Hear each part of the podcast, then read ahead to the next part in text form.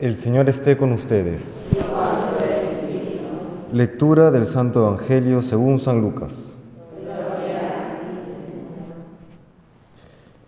En aquel tiempo, al acercarse Jesús a Jerusalén y ver la ciudad, le dijo llorando, si al menos tú comprendieras en este día lo que conduce a la paz, pero no, está escondido a tus ojos.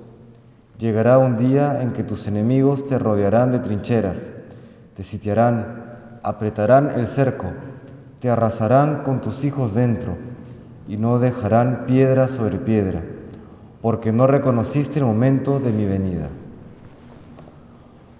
Palabra del Señor.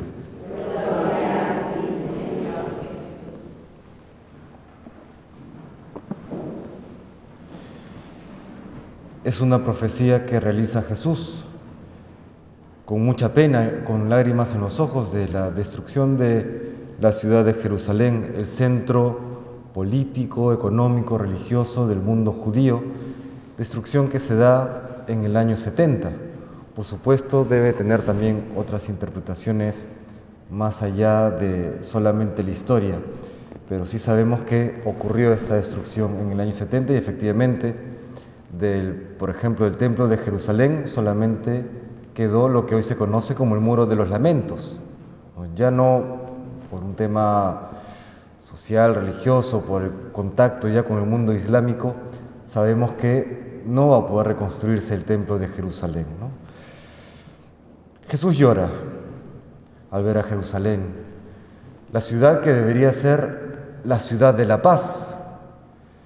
Y sin embargo, nos dice Jesús que no comprende la ciudad los que viven en la ciudad, qué es aquello que conduce a la paz.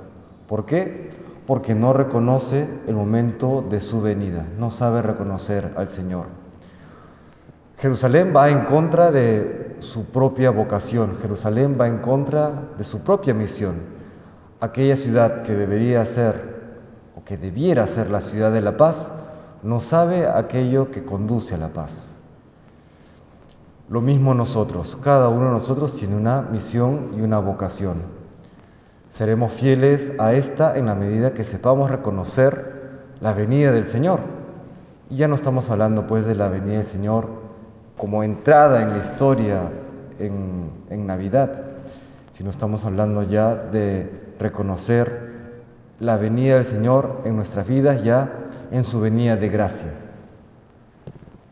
Viene en la oración, viene en los sacramentos, viene en aquellas mociones del Espíritu Santo, viene en el día a día, en los diferentes acontecimientos que vivimos, viene, por ejemplo, a través de un hermano necesitado, viene a través incluso de un problema, viene incluso el Kempis, dice que puede venir y viene a través de una tentación que nos confronta, que nos acude, que nos saca de nosotros mismos.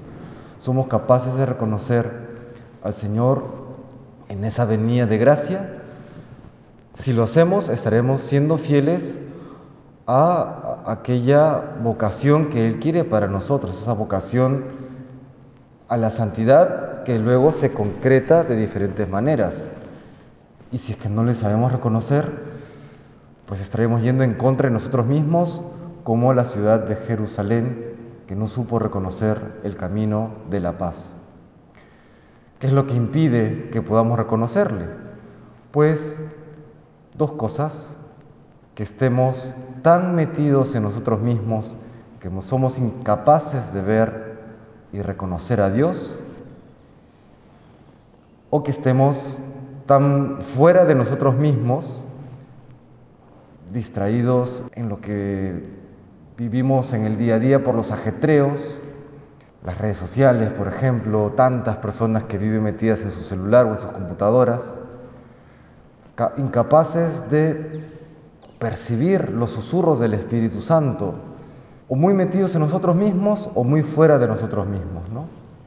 Y finalmente, pues, porque vivimos con los oídos tapados por el pecado, tenemos tanta suciedad en los ojos que no podemos ver bien cómo estamos viviendo, no estamos sabiendo reconocer al Señor en esa venida de gracia, que sepamos pues reconocerle para que así podamos cumplir aquella vocación a la santidad a la cual Dios nos llama y que no tenga pues que el Señor experimentar esta pena de saber que de vivir que no le hemos reconocido, sino más bien todo lo contrario, que pueda alegrarse de aquella fidelidad que encuentra en cada uno de nosotros.